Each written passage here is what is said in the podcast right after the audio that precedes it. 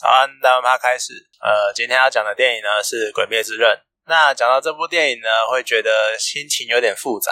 因为我只有看动画跟剧场版，然后还有就是漫画，大概看了一下这个范围的漫画。这样，那以这个范围来说，我是还蛮喜欢《鬼灭》这部作品。对我来说，《鬼灭》最值得称赞的地方就是它不会拖泥带水，哦，它不会呃拉拉扯扯，你来我往，我干嘛啊？你你你一个我一个，然后你杀一个我杀一个，这样不会，它就是很直接，而且它有很不错的情感的渲染力，就是会把你很融很带入那个剧情的情感之中。那当然，它最近就是这么红嘛。最近一堆相关的讨论，就什么呃，日本几天突破一百亿啊、两百亿啊，然后现在要挑战神隐少女啊什么的。那严格说起来，我也是因为当初因为第十九集，然后让整部作品声名大噪，然后才引到引起我的好奇心，然后去看一下这一部动画。这样，那所以对于很多漫画迷跟动漫迷来说，我其实就是一个跟风仔。可是这部分的争议就呃等一下再讲，我们先来聊一下就是动画跟剧场版。呃，虽然说我一开始是因为动画第十九集那个惊人的跟蜘蛛男的那一战引起兴趣，而其实实际上呢，如果没有前面的人物的塑造跟剧情的铺陈，你单纯看那一战，它就只是一个作作画很精致的战斗而已。你要从头。开始看起，你才能真正的了解主角群他们每一个人的各自的特性、各自的特质跟他们的个性，而且你才能够融入作者塑造整个鬼灭的世界观。还有就是大概了解人跟鬼他们的差异。有这样的基础呢，再去看剧场版，你才会明白炭治郎他一直要他能够在紧要关头一直在梦里面制裁的那种决心，然后还有那种强大的精神力，还有最后就是岩柱跟。上弦之三的他们那一战最终决战的动人的地方，而且《鬼灭》它这部作品里面有趣的地方在于，它的鬼其实也不完全都是十恶不赦的，就很多他们的鬼其实后面也是有故事的。不过剧场版你可能看不太出来那个样子，因为剧场版里面出现两只鬼，一只是下弦之一，一只是上弦之三，其实都没没怎么讲他们的背景，就单纯就只是很坏而已。呃，这我觉得是可能是剧场版稍微可惜一点的地方。不过因为这段剧情本来就这个样子啦，对。那其实电影呢，它的结构安排也很不错。就一开始登上了火车之后，然后先打两只杂鱼，然后你就可以看出岩柱炼狱先生的强悍。然后呢，再带到下弦之一的出现，然后还有炭治郎跟伊之助苦战下弦之一，来表现弦的强度。再来呢，是再由岩柱，它可以很轻松的压制下弦的部分力量，然后所以让你知道岩柱就是超强。然后中间呢，再穿插各自的潜意识哦，因为做梦，然后深入的潜意识这样，然后来表现各自，然后来描述各自的人格特特质。像善意，他就是一个单纯想要把妹的。把妹的男生这样，然后抑制住他其实就是很单纯的，他就是要当强者，然后他就是要有手下，然后可以就就是那个样子。那岩柱呢，其实他你看他的梦中的画面，其实他就是想要照顾弟弟，然后想要获得爸爸的认同。其实这些在很多很多部漫画里面都是很老梗的事情。那像是那像炭治郎，他就是因为失去了家人，所以踏上了鬼杀队之路。这些都是很老梗的剧情。可是我觉得鬼灭厉害的地方就在于这些老梗的剧情，他用这样串起来，可是他还可以用独特的表现方式，让它变得非常，你可以很融入整个剧情，然后受到他们的感动。穿插了这些潜意识渴望，他最后呢，横空。就突然出现了上弦之三，他一举直接粉碎前面建立起来对岩柱的信心，差不多就是等于整个在压住、压制岩柱，然后甚至于最后就是打败了岩柱，那也让他就是最后由炭治郎追上去的那一个怒吼，然后喊出了人跟鬼的差异，然后还有抒发那一种打输那种郁闷的心情。可是其实对我来说啦，哈，就在电影的节奏上，我有一点点意见。就亲情纠葛其实是鬼灭一个。很大的卖点，因为他一开始就是因为炭治郎失去了家人，然后踏上这条路，然后要救妹妹，然后踏上了这条路。可是电影里面亲情的这一块塞的有点多，那让整个电影的节奏跟速度降，整个被拖慢。我觉得这个是大部分日系电影的问题，他们都会有这样的问题。那此外还有就是打戏、打斗戏的部分，作画真的非常的精细，我真的要说优福色情收下我的膝盖，就我愿意。就真的是跪着看这部电影那种感觉。优辅卓真的是很厉害，可是你真的要挑毛病的话，我觉得最终战岩柱对上弦之山他们的台词有点太多了，尤其是那种解说型的台词。那漫画里面你可以可能就是旁白，或者是哦角色在讲内心话，可是你电影要描述那个状态，你就没办法这样做，所以你就一定要说出来，然后就。扰乱，那这样就扰乱了整个战斗的节奏。这比较偏向个人的喜好啦。像如果你要比较战斗的爽快的感觉跟流畅的程度来讲的话呢，呃，前阵子有另外一部也是优辐射他们做的一部动画是《Fate》，然后《春音之歌》。那在里面。有一个有一场决战是呃一位角色叫 Saber，然后他对四郎跟 Rider 之战。好，你们不太需要知道那个人物，就只是那一场战斗。那之后有机会再来说《Fate Stay Night》这部作品。就单就刚刚提到那一战而言，它其实整场战斗就只用几个单词做连接，从头到尾呢就是交给呃运镜，然后还有角色的动作，然后还有呈现的那种速度感跟出招，然后打斗画直接让画面去说话。然后呢，再搭配很具有史诗感的音乐，你就整个完全就是融入在战斗里面，你不需要去分心。好，如果你说那是另外一部作品，你要单就《鬼灭》这部作品来讲的话，你十九集的火之神神乐那一段，我也觉得他的画面还是比较流畅，因为他就只是用也是一样用很简单的台词，就描述了炭治郎的想法，然后还有动作，那中间插入了那一个回忆画面，当一个过场。然后承接了炭治郎招式招式属性的转换，当然也看起来就是像在描述呃暗示他以后会属性的方向吧。当然这是我看剧场版跟动画的推测啦，我不知道后面的剧情是怎样。而且那个回忆画面呢，让炭治郎的天赋多了一种就是传承的感觉，因为他是看着他爸爸当年的动作，然后领悟出来这个招式这样子。可是岩柱跟上山。呃，上玄之山的这一场战斗呢，他用台词来解释人物的动作跟状态，就会有很容易有停顿的感觉。像岩柱在那边爆气，然后要使出奥义的时候，李上山还在那边讲说什么：“哇，充满了气势，你这个斗气真是令人兴奋啊！”然后你真的应该当鬼之类的，就是你会有一种刚刚的情绪被打断的那种感觉。你不需要这些台词的描述，我也可以看得出来。演著的现在气势超强，就还有那种斗气，那一段作画之精致，我真的是，我光看那一段我就眼泪眼眶就泛泪，这样，就你真的不需要言语的提示，啊，反而是，然后你看这是不需要讲话的，你讲话，他前面有一段呢是岩柱在一阵对打，然后使出了五之形岩虎，然后跟上山的那个乱世对拼之后，然后岩柱就站在那边，然后开始喘气。我其实就是顿了一下，我才意识到哦，原来岩柱在用呼吸法疗伤。反而这一种可能需要提示的，你又没有提示，就导致整场的战斗它节奏感好像有那么一点点有一点怪。有的时候出拳打下去没有那种倒肉拳拳到肉的感觉，可是战斗电影的战斗场面设计仍然是非常的精彩。漫画里面呢，你在看的时候可能只有几页那种概念图，就你可能这一页。啊，翻过来，然后就那个动作了，这样就像善意他在电影里面的霹雳闪，然后冲过去。其实漫画里面就是祢豆子被绑住，下一页呢就是善意已经冲到他身边了，然后使出六连。可是经过优辐射他们的场景设计之后，就变得非常的精彩。你就可以看到善意穿过了整条列车，然后电光一闪，然后直接到。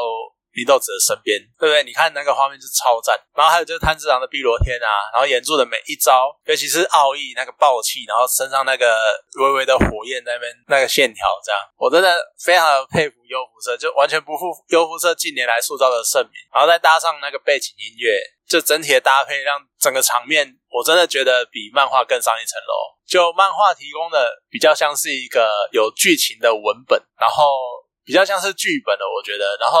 借由动画去展现它的，展现出一个完全体那种感觉。那你们再回到呃，再回到剧情的本身，剧场版它其实只是一个很短片的事件，然后就放到大荧幕上。可是从动画版一路看下来到剧场版，我很喜欢《鬼灭》这部作品的点，刚刚已经讲过，就是它不会拖泥带水，而且它处理非常的干净利落。像一开始汉治郎家人被杀光，他不会沉浸在那个状态里面太久，因为他要拯救唯一最后的希望。就是他的妹妹祢豆子要找出方法来解救他，所以马上就要上。然后呢，那个大魔王鬼王鬼巫师无惨，他直接在动画的时候直接就把下弦全部杀光了，啊，只留一个下一呃下弦之一，也就是剧场版看到的这个一开始看到的那个小魔王，他能够这样子把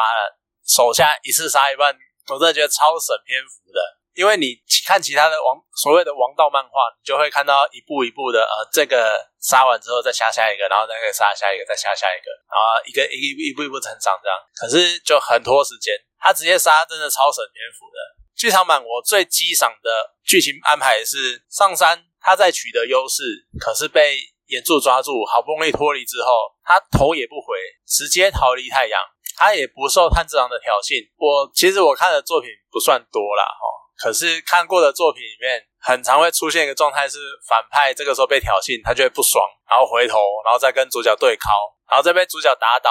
啊，或者是他就莫名其妙被太阳烧死了，就超级耍蠢的方式。尤其是我没办法，我是真的受不了那种为了浪男人的浪漫，然后就对决，然后有刀有枪不用，我丢下来丢在一边，然后拳头互敲。我超受不了这种场面，对，就像我刚刚提的那个《Fate 春音之歌》后面市长，跟神父的对打就是这个样子。就你们有武器不用，然后丢在一边，然后开始拳头对互敲，我真的觉得就是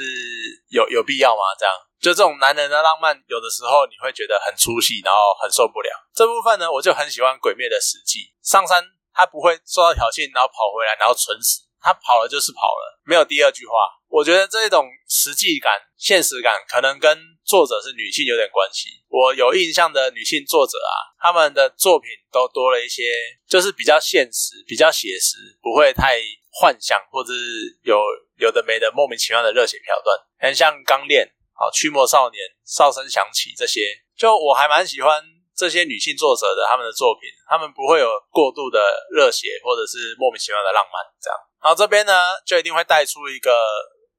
后来很多人在讨论的问题，就是岩柱炼狱信受郎他有没有输，大哥有没有输？事实上啊，当我们我们看着炭治郎对着上弦之山远去的背影，然后在那边大喊炼狱先生没有输，他没有输，他身为凡人之躯，然后还跟你们这些鬼那边对干，然后对对打这样子，他完全没有输。我们看了这一段，我相信绝大多数的人都会哽咽，开始流泪。可是当你们开始哽咽流泪的时候，其实，在我们的心里面都有一个角落，我们明白，其实炼狱输了。我们就是因为知道炼狱输了，所以我们对于炭治郎他不甘心的那个大火才会这么有共鸣，然后对整场战斗不条不对等的条件，我们感到非常的愤慨，根本就不公平。你人怎么跟鬼对打？你可以无限再生，我们人类不行，我们就是会受伤，我们就是会重伤，我们就是会没力，我们对自己的无能为力感到痛心。什么叫不服输？你就是因为输了，你才会不服输。炭治郎他要这样大吼。讲说，呃，炼狱先生保全了车上所有乘客，然后达成了他的目标，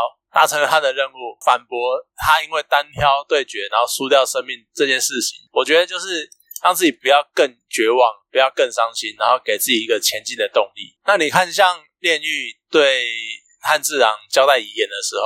我觉得这波就是第二波，就是会流泪的地方。炼狱很明白的像汉治郎说。没有任何方法解救我现在的状态，我已经快死了。这个对比十几分钟前，他教炭治郎用呼吸法疗伤的时候，他有跟炭治郎说：“学会呼吸法，你可以做到很多事。虽然不是什么事情都可以做得到，可是你每天呢，就会觉得自己又变强了一点。可是你对比到最后这一边，你看相较之下就多无力，然后你就你就进一步会感受到那种，我们就只是人，我们这只是血肉之躯。可是呢，另外一方面，正因为我们是血肉之，正因为我们是血肉之躯，所以我们更要。加强自己，就像练柱讲，呃，岩柱讲的，我们要燃烧自己的内心，面对明天，奋发向上，类似那种意思。那最后，炼狱看见在临死前看见妈妈，他明白自己已经尽了力，无愧于心，安详的死去。我真的超级喜欢炼狱他最后脸上的笑容，我觉得那个是一种明白自己尽力达成棋局以后的放心放松。反正就是安息吧，大哥。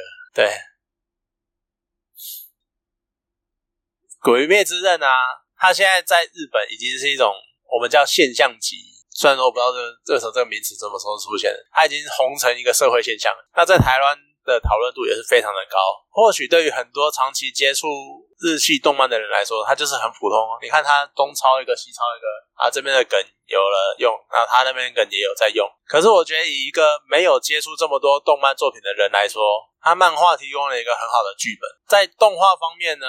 动画它的作画风格其实是蛮可爱的，可爱程度就是适中。那在众多那种所谓的王道漫画，所谓王道漫画就是类似这种。我们要冒险，然后打王，然后最后赢得胜利，这种就叫这种模式，我们一般称为王道漫画。在这么多这种类型的漫画里面，作风作画风格可爱这一点，吸引了很多女性观众。那虽然主轴剧情的主轴是一个妹控哥哥想要解救妹妹的很传统的模式，可是这一个妹妹不简单，她本身的战斗能力就已经很强，不是像什么我们看了很多很多作品。很多少年漫画，他们都会把女性描写的比较软弱、比较弱势。她不是万年的拖品，祢豆子本身的战斗能力就很强，然后又可以跟哥哥互相扶持，然后搭配作战。然后她又很刚好的，因为她是鬼，所以她可以变大变小，然后就可以卖萌。而且她的萌呢，又萌的很刚好。我觉得祢豆子这个妹妹的角色真的塑造的很好。那此外，就是动画又比漫画，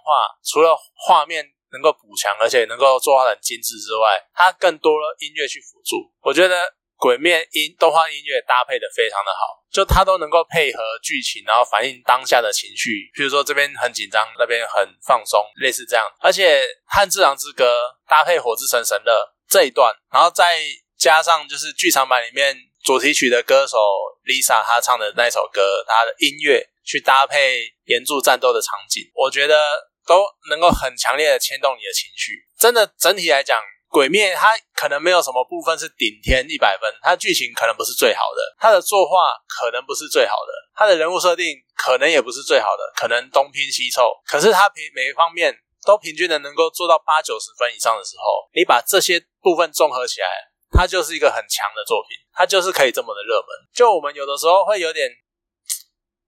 对，这接下来就会讲到就跟风仔这件事情，很多人都在说啊，鬼鬼鬼灭就鬼灭普普啊，干嘛那么红啊，干嘛？可是我觉得很多人都忽略一点，所谓的大众化作品，就是因为喜欢他的人够多，而这不是什么专业或不专业的差异。你钻研的，你看很多，然后你分析了很多动画作品，好，你可以称得上专家。但那些很偏门的作品，他们就是偏门，他们并不会大众化。大众化就是很多人能够接受，而鬼灭就是做到了这一点。你在探究它到底在红什么，其实并没有必要，因为它就是红，它就是打中了大多数的人。而你不是大多数的人，你也不需要在意大多数人品味，你不用觉得他们呃没有不懂欣赏或干嘛的，没有啊，这世界上本来就是这个样子。何必去在意别人？讲难听一点，就是你干嘛就眼红一部作品的走红这样？而且很多人很爱站跟风仔这件事情。那每次不管球赛啦、电影啊、动漫啊，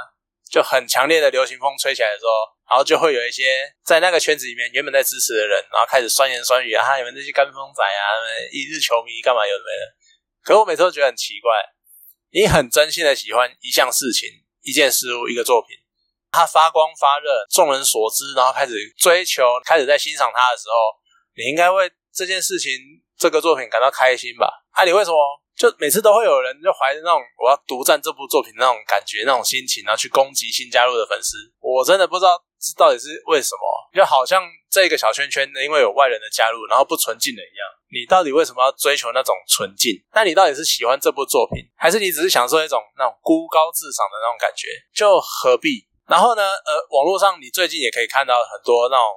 各自的拥护者，什么呃鬼黑啦，要不然就是鬼粉啊，然后在互相比战啊，各自作品的拥护者开始比战干嘛的？可是我每次都觉得很奇怪，你为什么总是要用贬低其他作品来去捧自己喜欢的作品，而不是去强调自己喜欢的作品的优点在哪里？你为什么要去贬低其他的作品？啊，你在捧自己喜欢的作品的优点的同时，你也不需要去打压其他作品啊，就到底是何必？这现象真的是超普遍的，还不只是鬼灭这一次现象，很多事情都会有这种状况，就真的不懂为什么每个作品都有自己成为自己热门作品的强项，那总是习惯借由践踏他人来凸显自己的好，我真的不懂这个心态到底是为什么。好，那今天这集鬼灭就讲到这边啊，谢谢大家。那有空可以去看一下，我相信他会超过《神隐少女》。好，谢谢，拜拜。